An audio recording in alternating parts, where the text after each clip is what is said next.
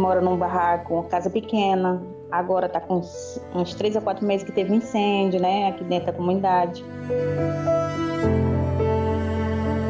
Vem, vinha tratores, vinha policiais, o meu menino era pequenininho, quase que matava o meu filho, passava com o trator por cima. As casas, o barraco com geladeira, com móvel, com tudo, eles passavam com o trator por cima, destruía tudo. Um bocado de família perdeu seus bens, sua geladeira, seu fogão. Eu peguei quatro pau, eu e uma outra senhora que aparecia aqui para que vinha por aqui, e daí peguei quatro pau, meio torto, Passemos o trabalho, cravemos aqueles pau e eu comecei minha vida. Despejo não. Olá, este é o podcast Mulheres em Ação. Neste episódio, vamos falar com Talita Gonzalez, engenheira urbana e integrante da campanha Despejo Zero. Vamos falar sobre os riscos dos despejos e remoções atualmente em nosso país. Hoje a gente tem mapeado pela campanha Despejo Zero cerca de. A gente fala, né? A gente reforça esse ao menos 191 mil famílias ameaçadas de remoção. É, mas é um número que ele é subdimensionado, porque a gente não tem no Brasil dados organizados sobre processos de, de remoção. E por se tratar de um processo que é estrutural é, e é estruturante da formação das cidades brasileiras, é um processo que é, é, ele é invisibilizado, a gente não consegue mapear tudo. E se a gente for é, colocar isso em número de pessoas, a gente chega quase em um milhão de pessoas que estão ameaçadas de remoção em, em todo o país. Né? É um problema muito grave. A gravidade do problema é fácil de constatar ouvindo relatos como o de Sergiana Alves, moradora da comunidade Raízes da Praia, em Fortaleza. Eu sempre morei de aluguel, eu morava na frente da, da comunidade, como quando foi invadida. Aí eu resolvi participar dessa, dessa reunião para poder ganhar o meu cantinho.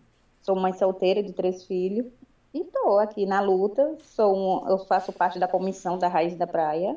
Somos nove mulheres na comissão.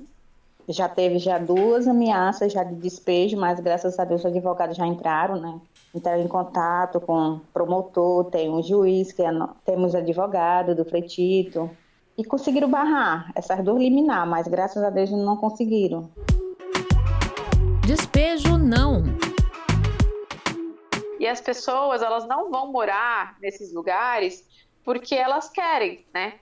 É, às vezes a gente tem essa ideia de que a pessoa está ali, né, num lugar, às vezes numa beira de córrego ou numa área de risco e tudo mais e está ameaçada de remoção e às vezes não quer sair. Mas ela não está ali porque ela quer, ela está ali porque a gente não tem política habitacional. E essa situação vem se agravando muito rapidamente no, no, no nosso país desde 2016.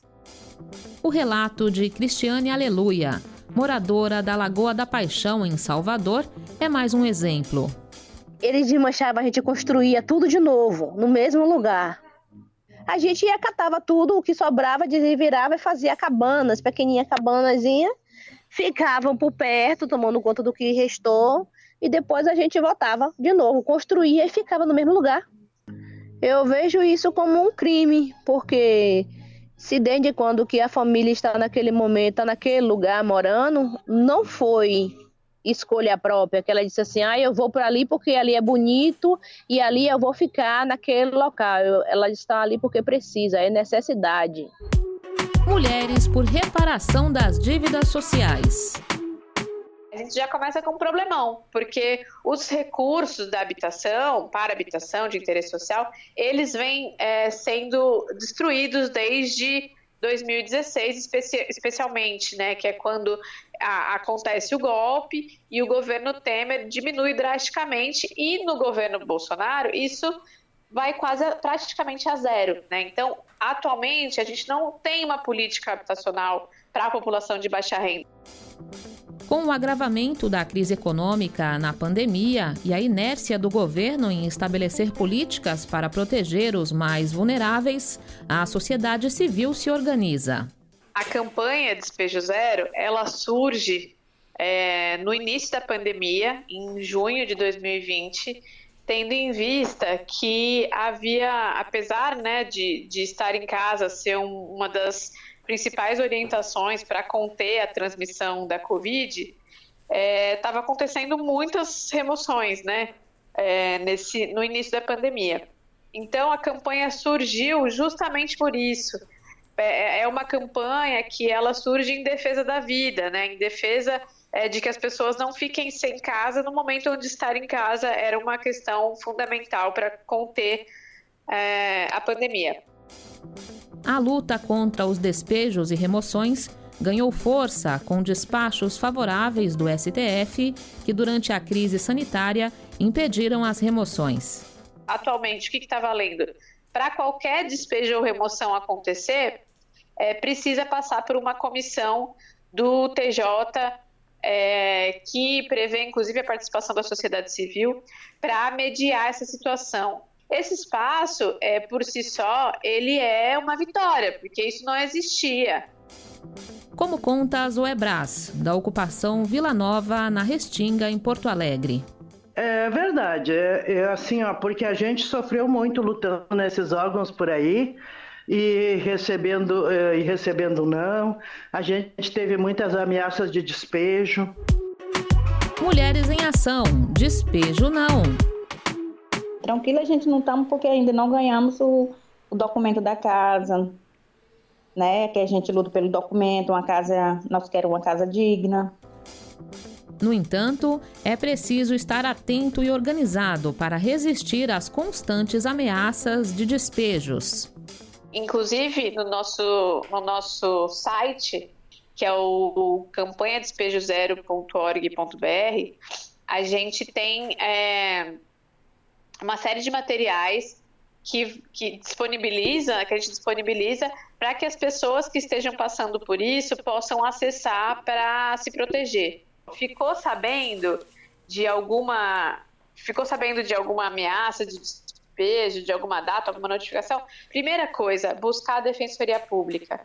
A Defensoria Pública existe em todos os estados, mas é o, o, papel da Defensoria Pública organizar a defesa jurídica e todas as pessoas têm direito à defesa jurídica gratuita, especialmente as de baixa renda. Resistir ao despejo e continuar a luta por reparação das dívidas sociais, por uma moradia digna, é o caminho que os movimentos sociais devem seguir. Assim, que a união é que faz a força, porque mulheres unidas jamais serão vencidas. Meu sonho é que um dia eu morar na minha casa, não só eu, como todos que lutam né, pela moradia digna.